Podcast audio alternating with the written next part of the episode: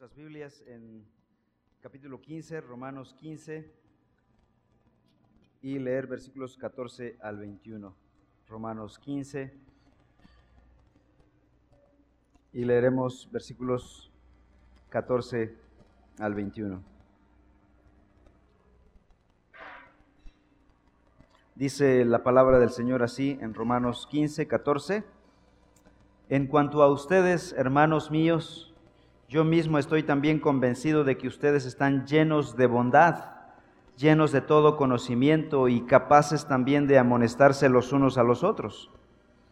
Pero les he escrito con atrevimiento sobre algunas cosas, para así hacer que las recuerden otra vez por la gracia que me fue dada por Dios para ser ministro de Cristo Jesús a los gentiles, ministrando a manera de sacerdote el Evangelio de Dios, a fin de que la ofrenda que hago de los gentiles sea aceptable, santificada por el Espíritu Santo.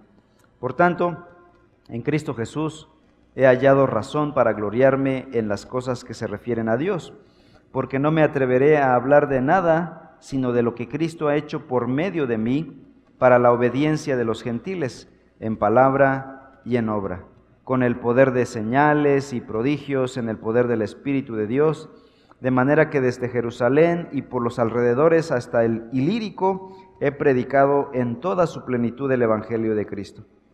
De esta manera me esforcé en anunciar el Evangelio, no donde Cristo ya era conocido para no edificar sobre el fundamento de otro, sino como está escrito, aquellos a quienes nunca les fue anunciado acerca de Él, verán, y los que no han oído, entenderán. Palabra del Señor. Oremos. Señor, en este día, en esta mañana, queremos suplicar tu bendición para estudiar tu palabra. Queremos pedirte que nos edifiques y nos transformes por medio de ella. Te lo pedimos en el nombre de Cristo Jesús. Amén. Bueno, estamos ahora eh, en la conclusión de la carta de Romanos.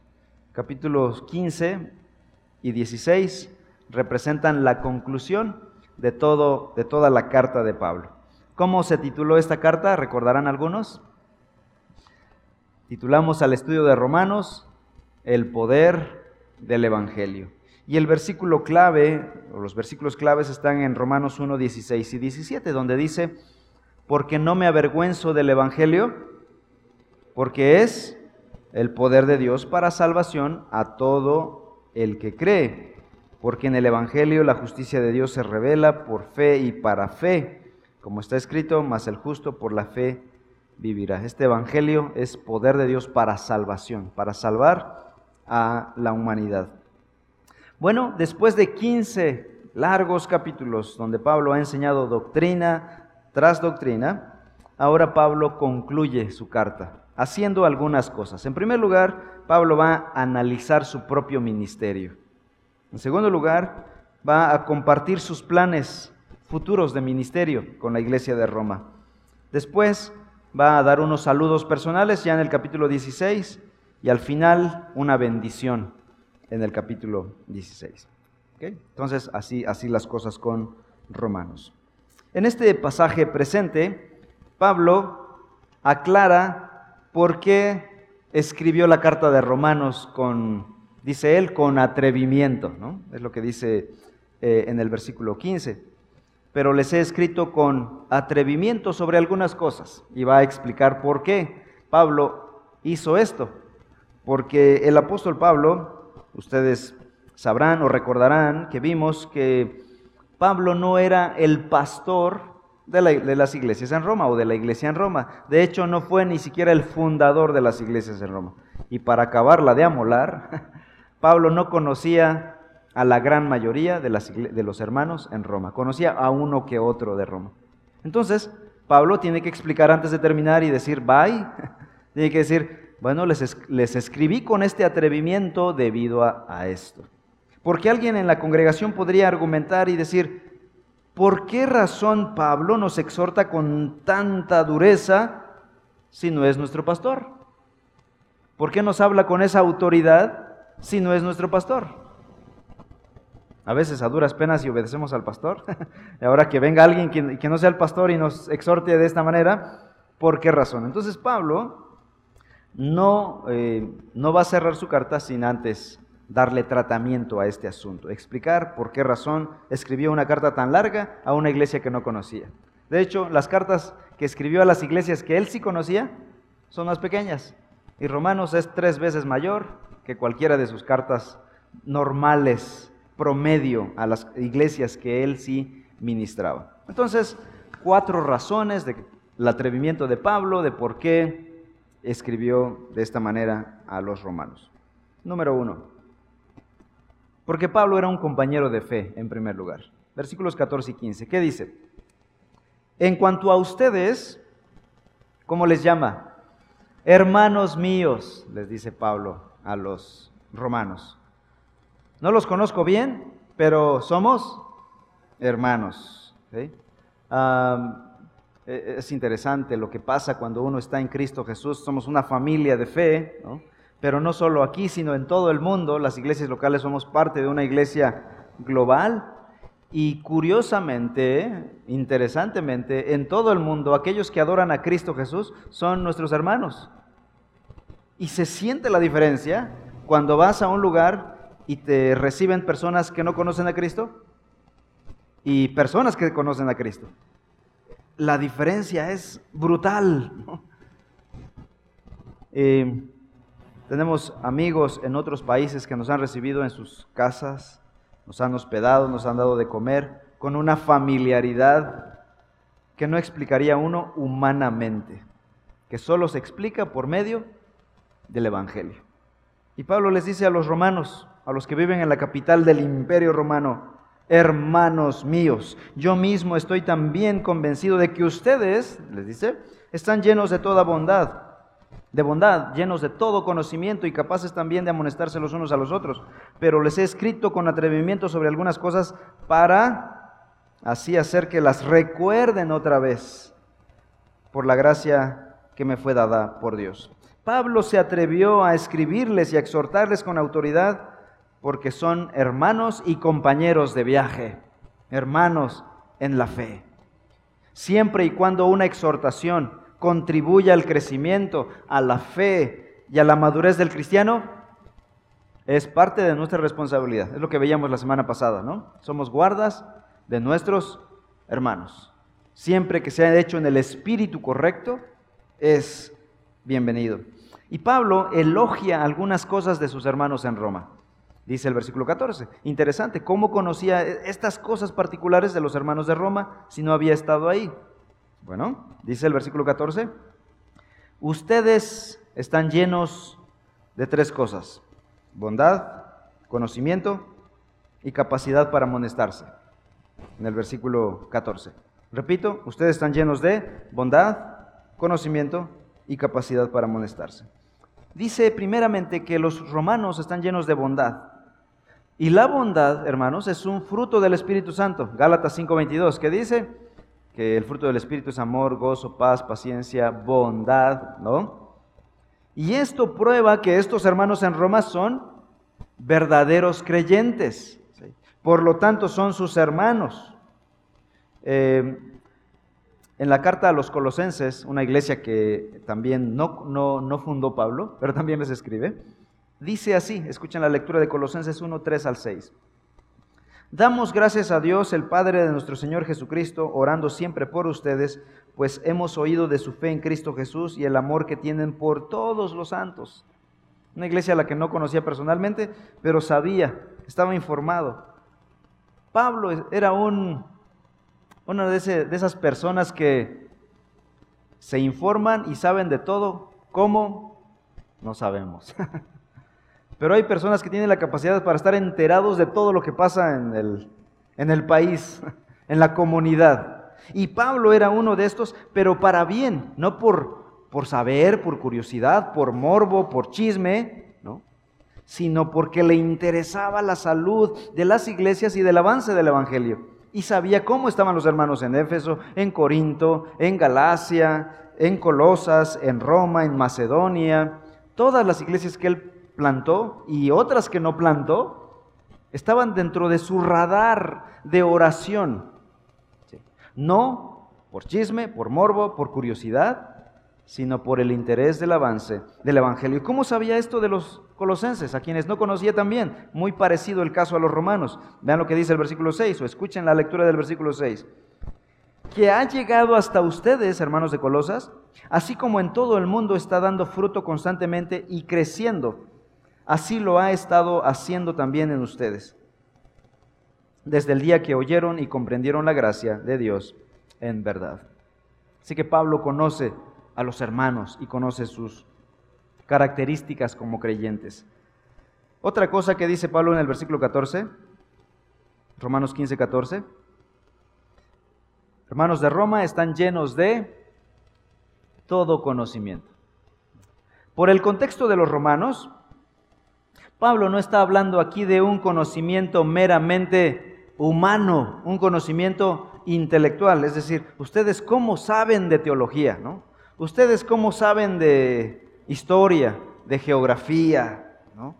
Sino que está hablando de un conocimiento de lo que ha venido hablando en Romanos. No se me distraigan, hermanos. ¿De qué ha venido hablando en Romanos este, el apóstol Pablo? Ha venido hablando del Evangelio. ¿no? Ese es el tratado de Romanos el Evangelio y sus distintas ramificaciones, sus distintas implicaciones. Y entonces Pablo les dice, ustedes están llenos de todo conocimiento del Evangelio. ¿Sí? Así que ah, Pablo no está enseñándoles nada nuevo a los hermanos en Roma, pero les está escribiendo entonces para qué. Lo que dice el versículo 14 ah, para que recuerden, versículo 15, para que recuerden estas cosas y no las olviden. Hermanos, de hecho, lo que hacemos aquí domingo tras domingo no es enseñar cosas nuevas normalmente. El propósito principal de la predicación no es enseñar cosas nuevas a las personas. Muchas de las cosas que abordamos cada domingo son cosas que ustedes Seguramente ya escucharon en otra parte o ya oyeron o ya conocen. ¿Qué es lo que hacemos aquí? La predicación es un fenómeno especial, diferente, no es un salón de clases para llenarme de información. La predicación tiene como propósito edificar al creyente con las verdades que ya tiene, que ya conoce. Es llevarlo a que tenga las implicaciones del Evangelio, a que profundice en esas verdades. Alguien dijo por ahí que mientras más profundo vayamos en la teología, más alto iremos en la doxología, es decir, en la adoración. Mientras más profundicemos el carácter de Dios, la verdad del Evangelio, tendremos la gracia de ir más arriba en adoración. Una persona que no conoce a su Dios, no adora. Una persona que está impactada por la naturaleza de su Dios, por la majestad de su Dios, oigan, esta persona va a caer de rodillas. Pero aquel que ni se inmuta ante la presencia de su Dios, refleja que no ha ido en profundidad en la palabra de Dios. No ha profundizado en las verdades del Evangelio y su vida sigue normal como si nada. La palabra de Dios rebota, entra y verdades que van y vienen, pero no ha tocado fibras profundas en su ser. Y Pablo les dice a los romanos, estas cosas ya las conocen, pero les vuelvo a escribir porque quiero que conozcan las implicaciones y adoren a este Dios grande. No es solo saber, la vida cristiana no se trata solo de saber mucho del cristianismo, no solo se trata de saber mucho de teología. Qué bendición si sabes mucho, ¿no? Si has tomado 20 mil cursos de, de cosas. Lo que queremos es que esas verdades te lleven a una vida de santidad, de compromiso, de humildad, de amor a Dios, de amor a tu prójimo, de servicio, de predicar el Evangelio, de tener el carácter de Cristo. Hermanos, estamos en una situación distinta. En el mundo se elogia el conocimiento del individuo. Hay grandes personajes con doctorados en, en cosas, pero sus vidas, ves sus familias, El doctor fulano de tal, y hablo de doctorados en ciencias, sus matrimonios están deshechos, sus vidas, sus caracteres son de inmadurez. Son unos niños con doctorados. No todos, ¿no? pero la gran mayoría.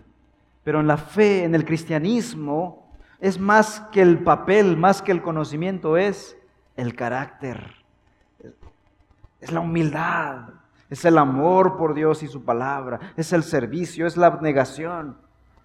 No es la medalla, es el corazón. Y Pablo les dice, sé que están llenos de conocimiento, pero les tuve que volver a escribir todo un tratado del Evangelio para que conozcan las implicaciones del Evangelio y adoren al Dios del Evangelio. Después les dice también, son capaces, por lo tanto, de amonestarse. Otra virtud que, que elogia el apóstol Pablo dice, y capaces también de amonestarse los unos a los otros. Hermanos, ustedes tienen esta capacidad, la capacidad de amonestarse unos a otros. La palabra amonestar alude a la idea de animar, de advertir, incluso de recomendar. Es un término que abarca todo lo relacionado con lo que llamaríamos nosotros en estos días contemporáneos la consejería bíblica. Uno de los ministerios que queremos aquí en la iglesia eh, levantar es el ministerio de la consejería bíblica. Y en este contexto se refiere a ponerse al lado de otros cristianos para hacer un apoyo espiritual y moral. La consejería bíblica es eso, ponerse al lado de otro cristiano para hacer apoyo espiritual y moral. Todo creyente tiene el deber y la responsabilidad de animar y fortalecer a otros creyentes. Veíamos la semana pasada, somos guardas de nuestros hermanos. De ahí que nuestro programa de discipulado aquí en la iglesia se realice por miembros de la iglesia. ¿Quién lleva a cabo este trabajo, este ministerio? La iglesia, nosotros mismos, ¿no? No, eh, quizá algunos quisieran que el pastor hiciera los 20 mil discipulados de la iglesia, pero es imposible. El llamado de Dios a la escritura es que el discipulado sea hecho por la iglesia, por los miembros de la iglesia, no por un individuo. En los ochentas y noventas, algunas iglesias pensaban que la consejería bíblica competente, decían ellos, solo podía ser realizada por una persona que hubiese estudiado psicología secular. Tú puedes ser consejero siempre y cuando tengas una licenciatura en psicología. En la iglesia. Aun cuando la gran mayoría de aquellas universidades en aquellos tiempos, y también en la actualidad, contrariaban la escritura. Y a pesar de eso, la postura de estas iglesias era, si quieres ser consejero en la iglesia, tienes que tener una licenciatura en psicología. Pues bueno, segunda de Timoteo 3:16 dice, toda escritura es inspirada por Dios y útil para enseñar, para reprender, para corregir, para instruir en justicia, a fin de que el hombre de Dios sea capacitado en toda buena obra, para vivir la vida. Estas personas no estaban confiando en la suficiencia de la escritura, en la plena inspiración de la palabra de Dios que puede ser útil para enseñar, para corregir, para reprender, para instruir, para equipar al hombre, para vivir la vida en plenitud. Estaban confiando en un recurso no bíblico. Y esto es totalmente incorrecto, totalmente falso. El cristiano lo que necesita para la consejería es la escritura, la sola escritura. Voy a citar una frase un poquito fuerte del doctor John MacArthur, quien dice, los llamados problemas psicológicos son cosas inexistentes. Todos los problemas personales en realidad son físicos o espirituales. Quien sugiera que los supuestos problemas psicológicos pueden existir aparte de esos dos campos, es decir, los problemas físicos y los eh, espirituales, en la existencia humana o en medio de ellos, no ha entendido la naturaleza del hombre no ha entendido el poder del pecado y no ha entendido ni la naturaleza, ni el poder de la palabra, ni el poder del Espíritu Santo. Lo que está diciendo es que los problemas que nosotros vemos como psicológicos en realidad son problemas espirituales de un corazón, ya sea que está luchando con orgullo, con temor, está luchando con eh, avaricia, con envidia, eh, con lujuria o con egolatría, egoísmo. Todos esos pecados se están manifestando de esa manera, pero el problema es un corazón embarrado con estos pecados y se está expresando de esta, de esta manera. Y entonces el tratamiento cuál es? La palabra, el evangelio, aquel que te lleva a morir a ti mismo, ¿no? Esa es la verdadera cura. Así que una enfermedad mal prescrita será maltratada. Una enfermedad o un problema espiritual o físico bien diagnosticado llevará a un o una buena solución a la palabra del Señor. No, no demerito el trabajo de los psicólogos, yo creo que hacen su esfuerzo, pero en el caso de los psicólogos cristianos, creo que deben someterse a la escritura plena y absolutamente. De hecho, una hermana psicóloga de la iglesia me ha dicho, he encontrado que la palabra de Dios ha venido a completar mi panorama de lo que es la psicología lo que la psicología raya así con, con deditos. La verdad de la palabra de Dios me ha aclarado todo. Ciertamente algunos cristianos tienen dones, regresando al tema de quiénes pueden aconsejar y quiénes pueden exhortar. Quizá algunos cristianos tengan dones específicos para animar y aconsejar a otros. Pero ¿qué está diciendo Pablo aquí?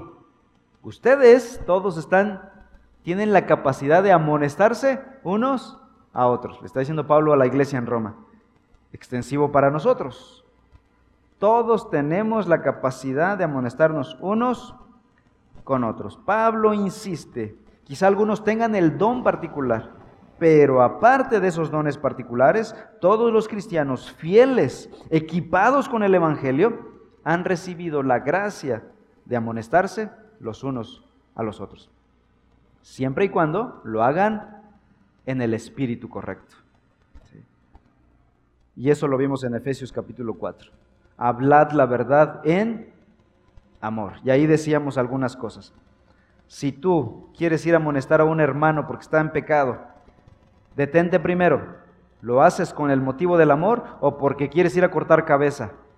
Si vas con el motivo de cortar cabeza, no lo hagas, detente, espérate, no vas a edificar, vas a destruir a esa persona y la obra de Dios. Si no lo haces con el motivo correcto, no estás en capacidad todavía de ir.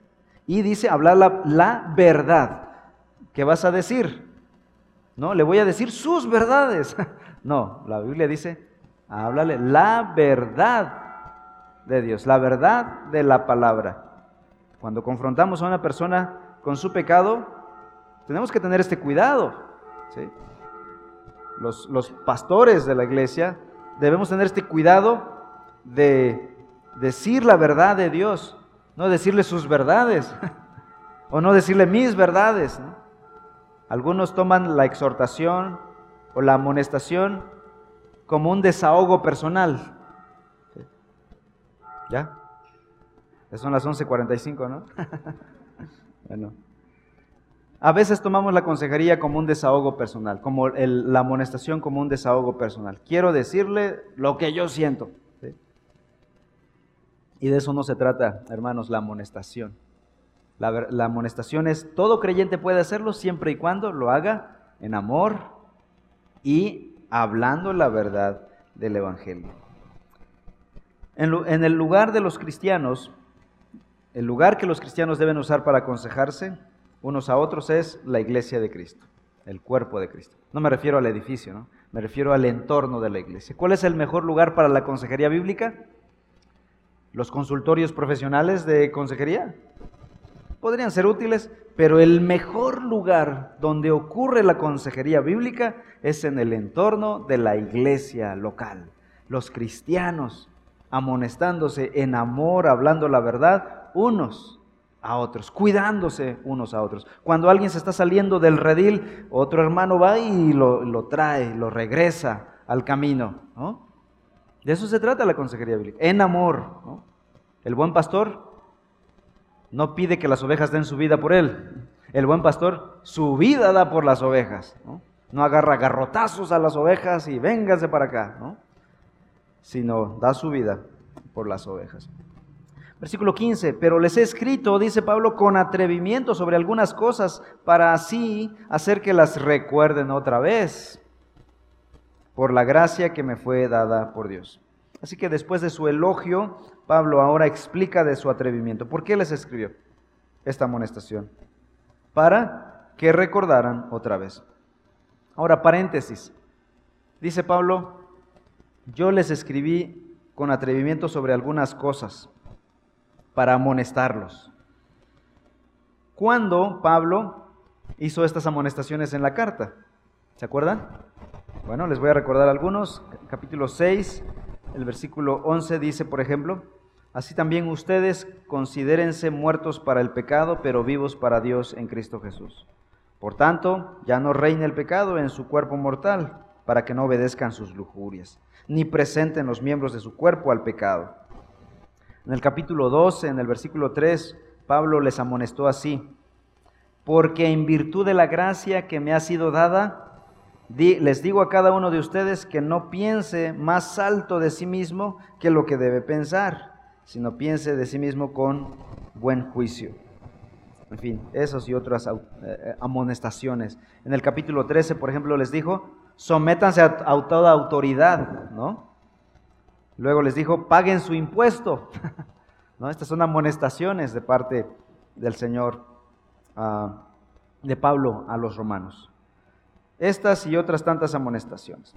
Bueno, entonces Pablo escribe con atrevimiento porque es un compañero en la fe.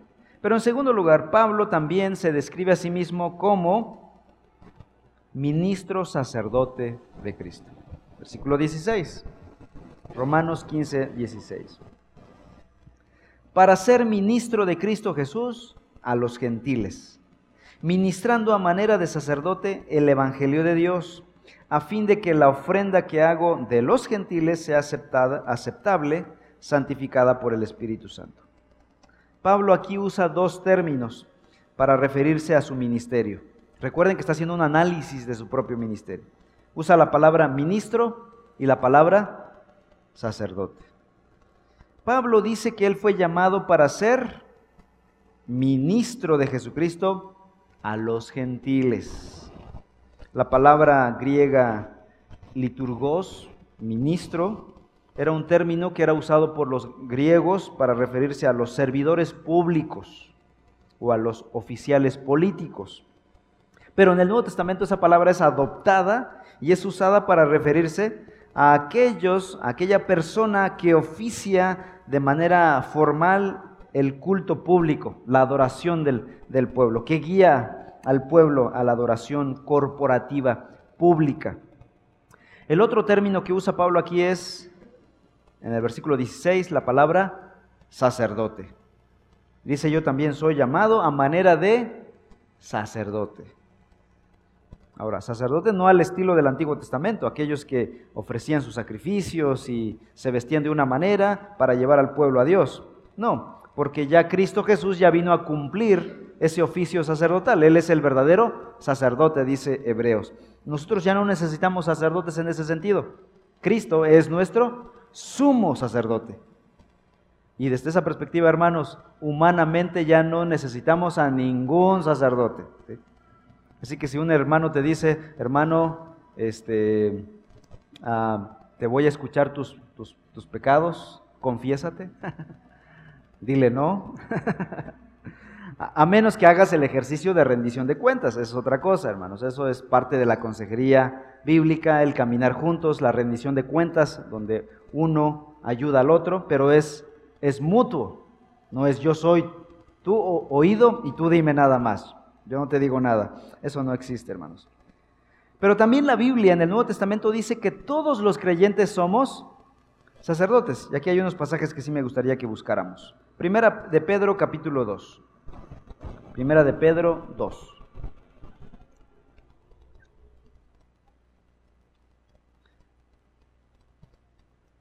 Dice el capítulo 2, versículo 5. También vosotros como piedras vivas sed edificados como casa espiritual para un sacerdocio santo, dice eh, el apóstol Pedro, para ofrecer sacrificios espirituales aceptables a Dios por medio de Jesucristo. Ahora el versículo 5 dice que nosotros somos un sacerdocio santo. Versículo 9. Pero ustedes son linaje escogido, real sacerdocio, un sacerdocio real. ¿Cómo nos llama la Biblia aquí a los creyentes? Sacerdotes. Ahora vamos a Apocalipsis capítulo 6.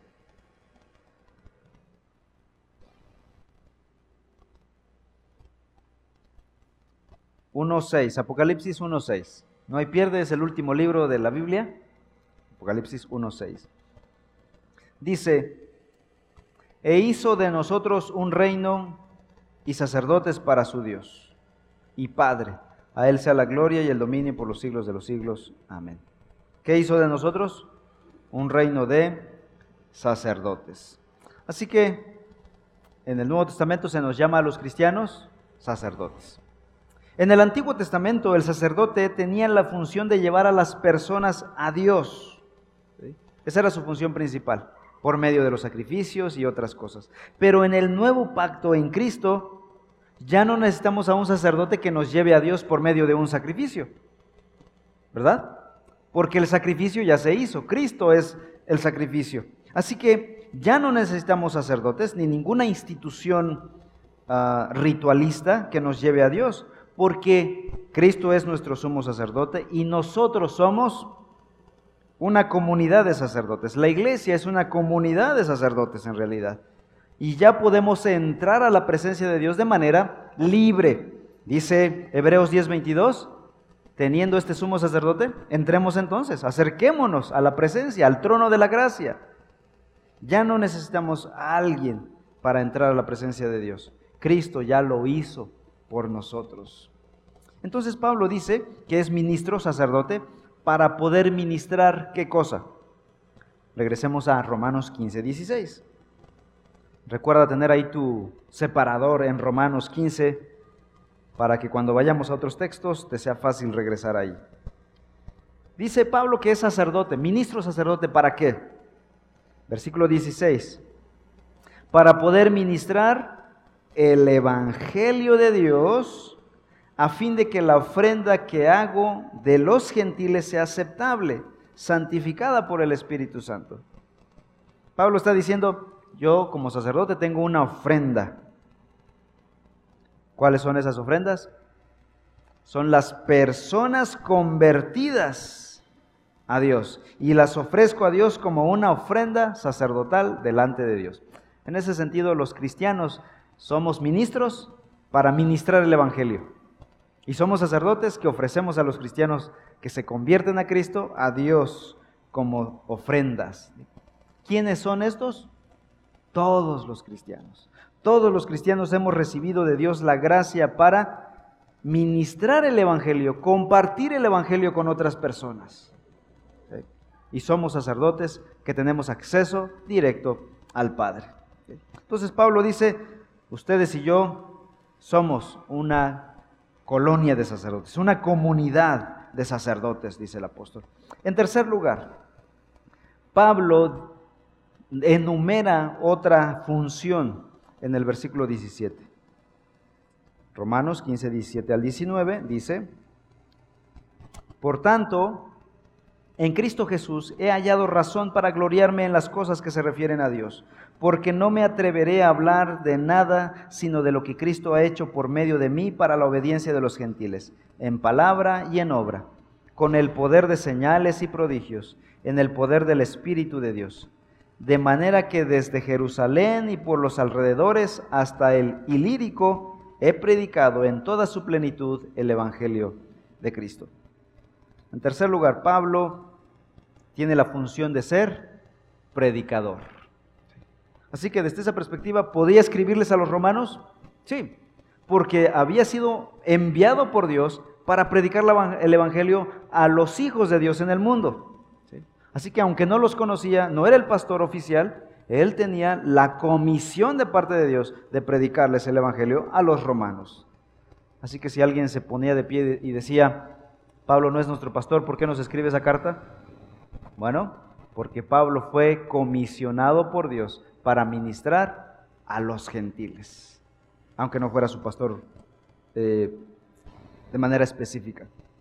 La tarea principal de Pablo fue la de predicador. Tuvo muchas funciones, pero su tarea principal fue ser predicador del Evangelio. Y de hecho fue un gran predicador, si no es que quizá el mejor predicador dentro de los apóstoles. Sin embargo, antes de ponerse los reflectores sobre sí mismo, ¿qué es lo que hace Pablo? Versículo 17. En Cristo Jesús he hallado razón para gloriarme. No está diciendo, bueno, yo soy un gran predicador, como ustedes saben, he plantado muchas iglesias en, Asia Menor, en Macedonia, eh, en la zona del Ilírico, así que soy un gran predicador, gracias a Dios, como dicen algunos. Gracias a Dios. ¿Qué dice Pablo? No. Si yo me glorío es por Cristo Jesús. En Cristo Jesús he hallado razón para gloriarme. Pablo no está reclamando crédito alguno a su favor. Vean lo que dice el 18. Dice, porque no me atreveré a hablar de nada sino de lo que Cristo ha hecho por medio de mí. Ahora, Pablo aquí se ve un poquito forzado a, decir esto. Decir, ¿Saben por qué tuve el atrevimiento de escribirle toda esta carta? Porque por estas razones. Y por eso está Pablo aquí hablando de su propio ministerio. Si no, no lo hubiera hecho, no estaría presumiendo de, alguna manera. Pero él está diciendo, pero esto se debe gracias a lo que Cristo ha hecho por medio de mí. No se estaba jactando de las cosas que había logrado como un gran apóstol, sino solo de lo que Cristo había logrado por medio de él. Esta frase resume todo el quehacer apostólico de Pablo. Dice, no me atreveré a hablar de nada sino de lo que Cristo ha hecho por medio de mí. No lo hizo Pablo, hermanos.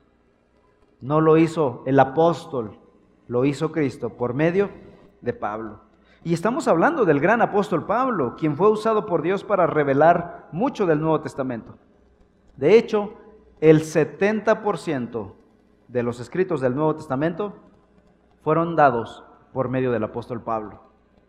La mayoría de las iglesias plantadas en el mundo gentil fueron plantadas por el apóstol Pablo.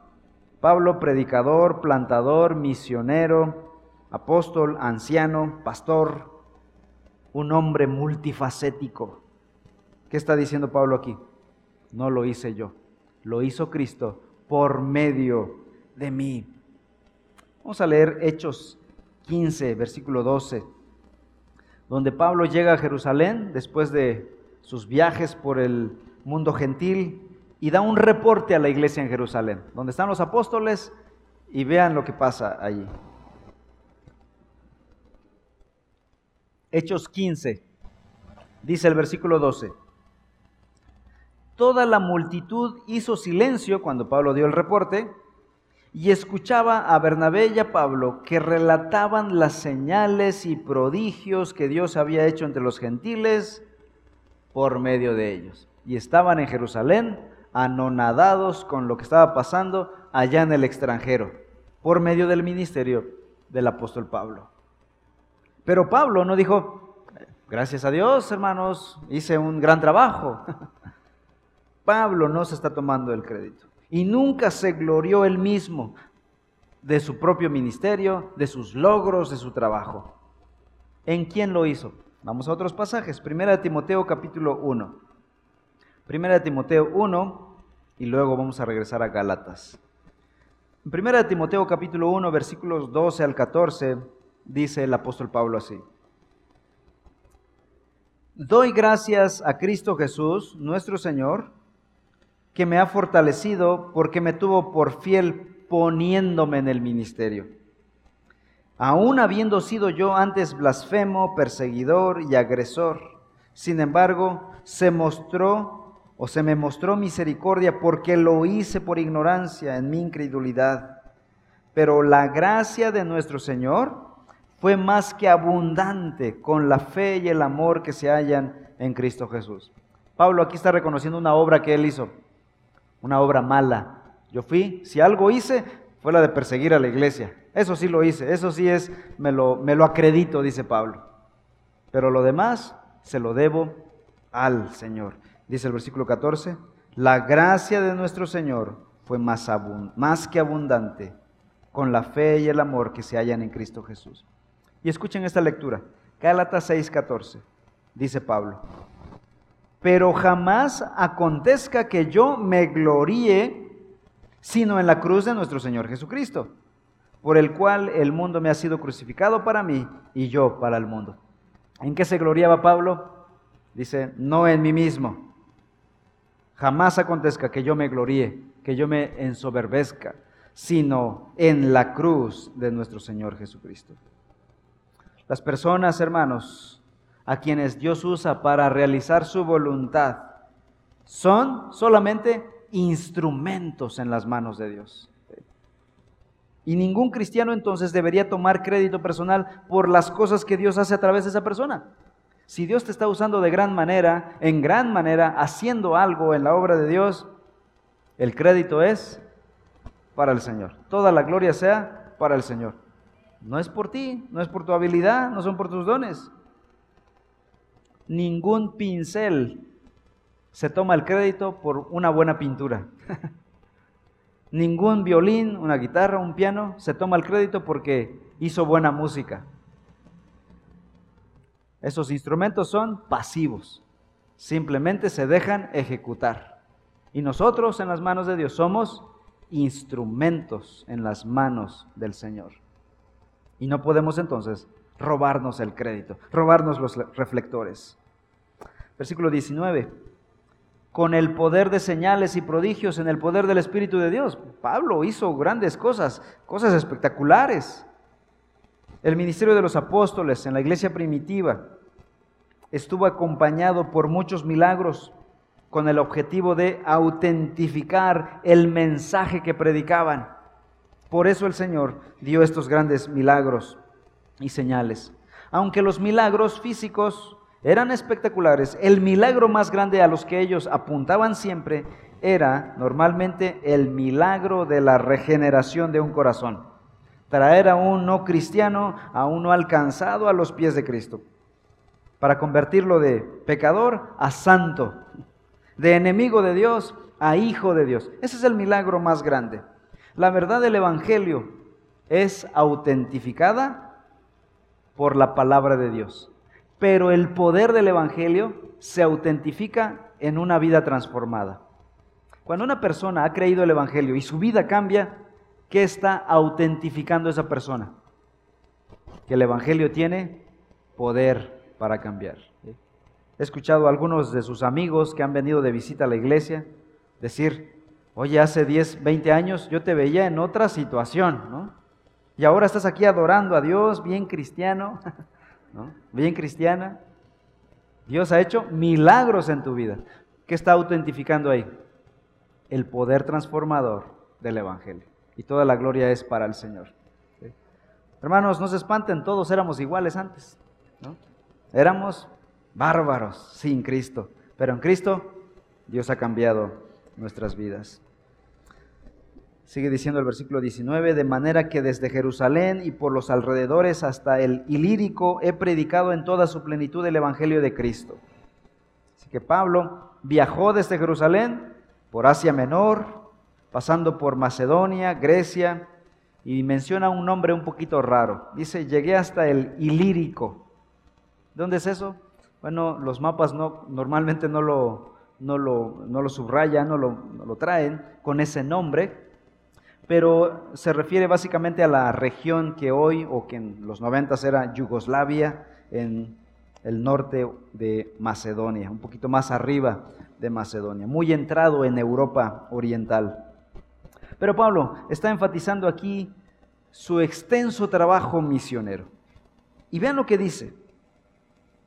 En todos estos lugares he predicado, ¿qué cosa?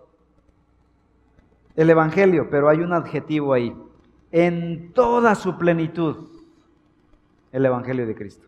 He predicado el Evangelio en toda su plenitud. ¿Qué quiere decir Pablo aquí?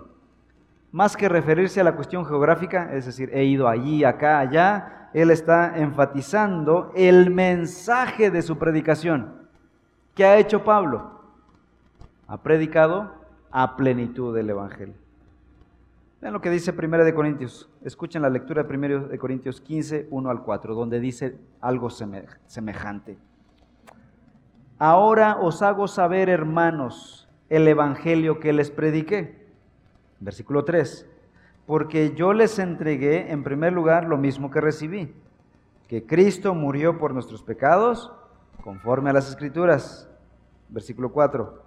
Que fue sepultado y que resucitó al tercer día, conforme a las Escrituras. ¿Qué es la plenitud del Evangelio?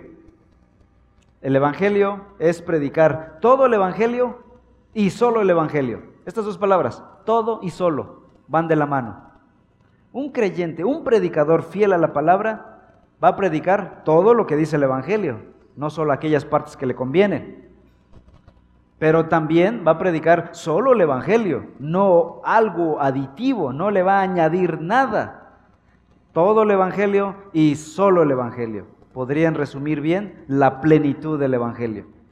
Pablo es lo que hizo se mantuvo fiel a la predicación. Él no rebajó en ninguna pizca el Evangelio para quedar bien con los gentiles. Él no dijo, bueno, no vaya a ser que se ofendan los gentiles, sus deidades, vamos a, limar asperezas, vamos a bajar tantita las, las expectativas. Él dijo, yo he predicado a plenitud todo el Evangelio. Y esta es la característica de un predicador fiel al Evangelio.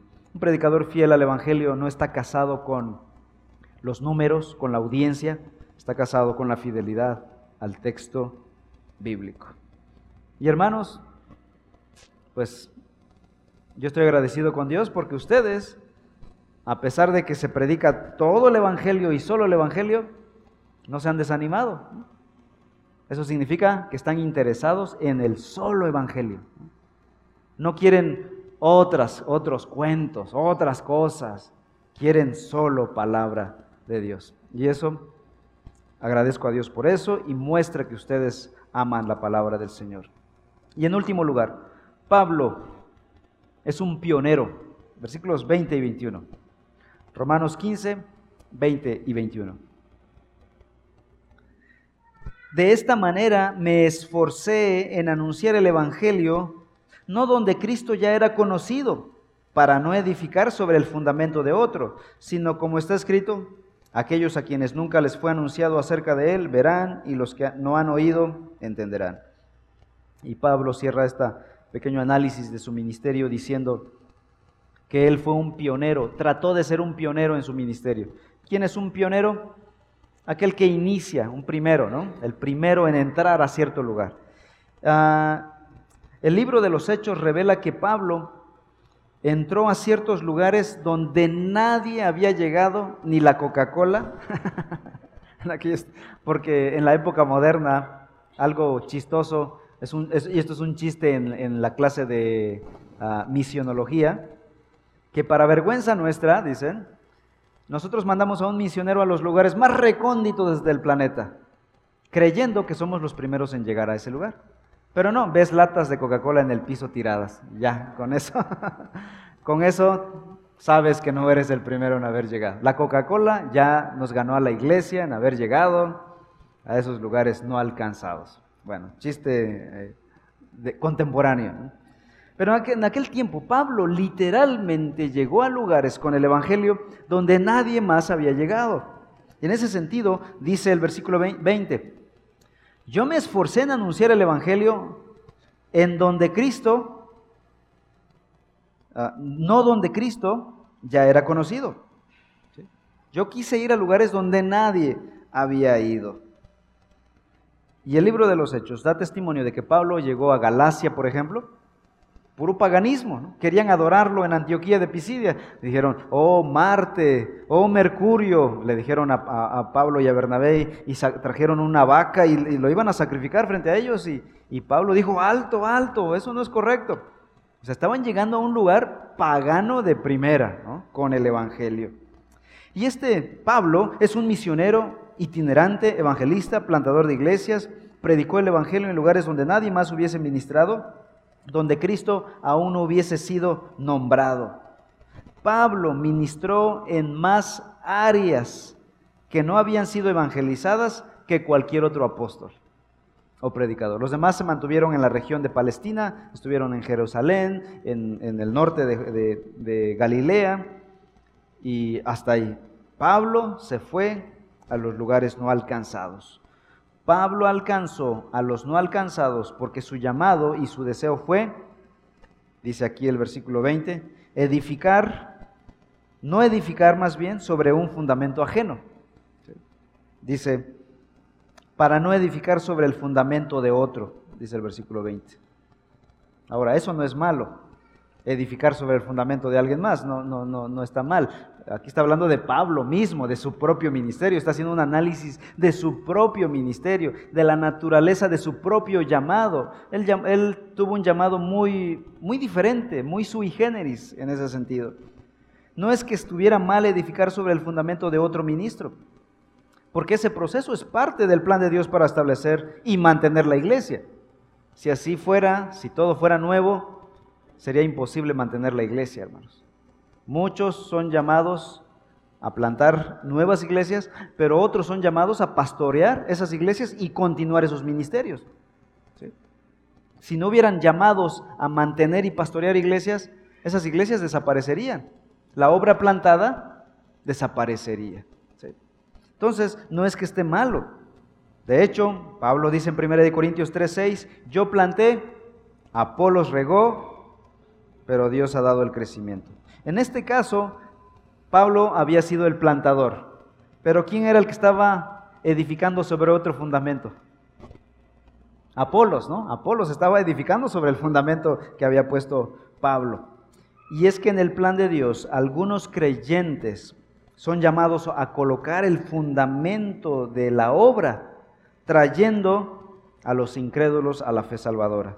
Estos son llamados muchas veces en el Nuevo Testamento evangelistas. Y otros son llamados a edificar sobre ese fundamento, a edificar a esos convertidos, ministrándoles la palabra de Dios. Y, en el Nuevo Testamento estos son llamados pastores, para edificar a los creyentes.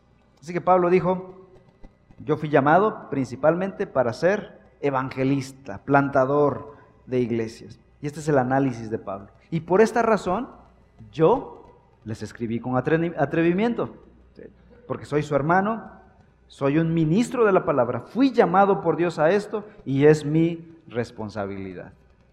Por lo que sabemos, la iglesia en Roma no, no puso ningún pero a la carta de, de Romanos, recibió con benevolencia, con gratitud, la carta de Pablo a los romanos.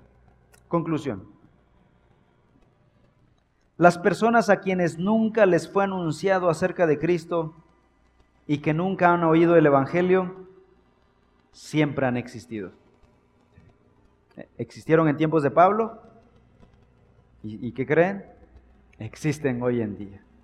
La misma necesidad en tiempos de Pablo es la misma necesidad el día de hoy. Anunciar este Evangelio. Están en todos los países, en todas las ciudades, en todos los pueblos, en todas las comunidades, en todos los vecindarios, bueno, en todos los fraccionamientos. Palabra clásica aquí en Córdoba, en todos los fraccionamientos. Y Dios nos llama a todos nosotros a ser un testigo ante esas personas. Alguien dirá, hermano, yo no vivo en un fraccionamiento, no, no soy llamado a, a dar testimonio. Donde vivas, Dios te ha llamado a dar testimonio del Evangelio. Todos vivimos en misión donde estamos. Debería ser el deseo de tu corazón orar para alcanzar a los no alcanzados. Así que yo quisiera hacer un ejercicio. No, no los voy a poner de pie a correr, a hacer abdominales o algo así, no. Un ejercicio. de vivir en misión. Vamos a orar, vamos a cerrar nuestros ojos y yo quisiera que pensáramos en esas personas que nos rodean, que están en nuestra comunidad, nuestra colonia, en nuestro vecindario o que están en nuestro trabajo. Y oremos por ellos. ¿Les parece? Padre, en esta tarde te damos gracias por tu palabra, por el Evangelio que nos ha llegado hasta nosotros. Te damos muchas gracias por ese tesoro bendito que nos llegó. tesoro más grande que jamás podremos tener, Señor. Gracias por ello. Te pedimos ahora, Padre, que este tesoro también nos permitas pasarlo a otros que están en su pecado, que están viviendo sin esperanza en el mundo, cuya esperanza solamente está puesta en las cosas de este mundo, cosas que pasarán, cosas que no podrán retener, que no podrán conseguir, cosas que pertenecen a los sueños, a los anhelos y que en muchas ocasiones no podrán tener, Señor, y su gozo depende de ello. Es una falacia, Señor. Te ruego, Padre, que nos permita ser instrumentos en tus manos para llevarles el Evangelio. Pedimos por esas personas que nos rodean. Danos un corazón dispuesto a predicar tu palabra. Danos oportunidades de diálogo, de platicar con ellos. Y también a nosotros, ayúdanos a ser intencionales en buscar conocer a nuestros vecinos, saludarlos y llegado el momento oportuno, poderles compartir tu palabra. Ayúdanos, Señor. Que Reforma sea una iglesia misionera.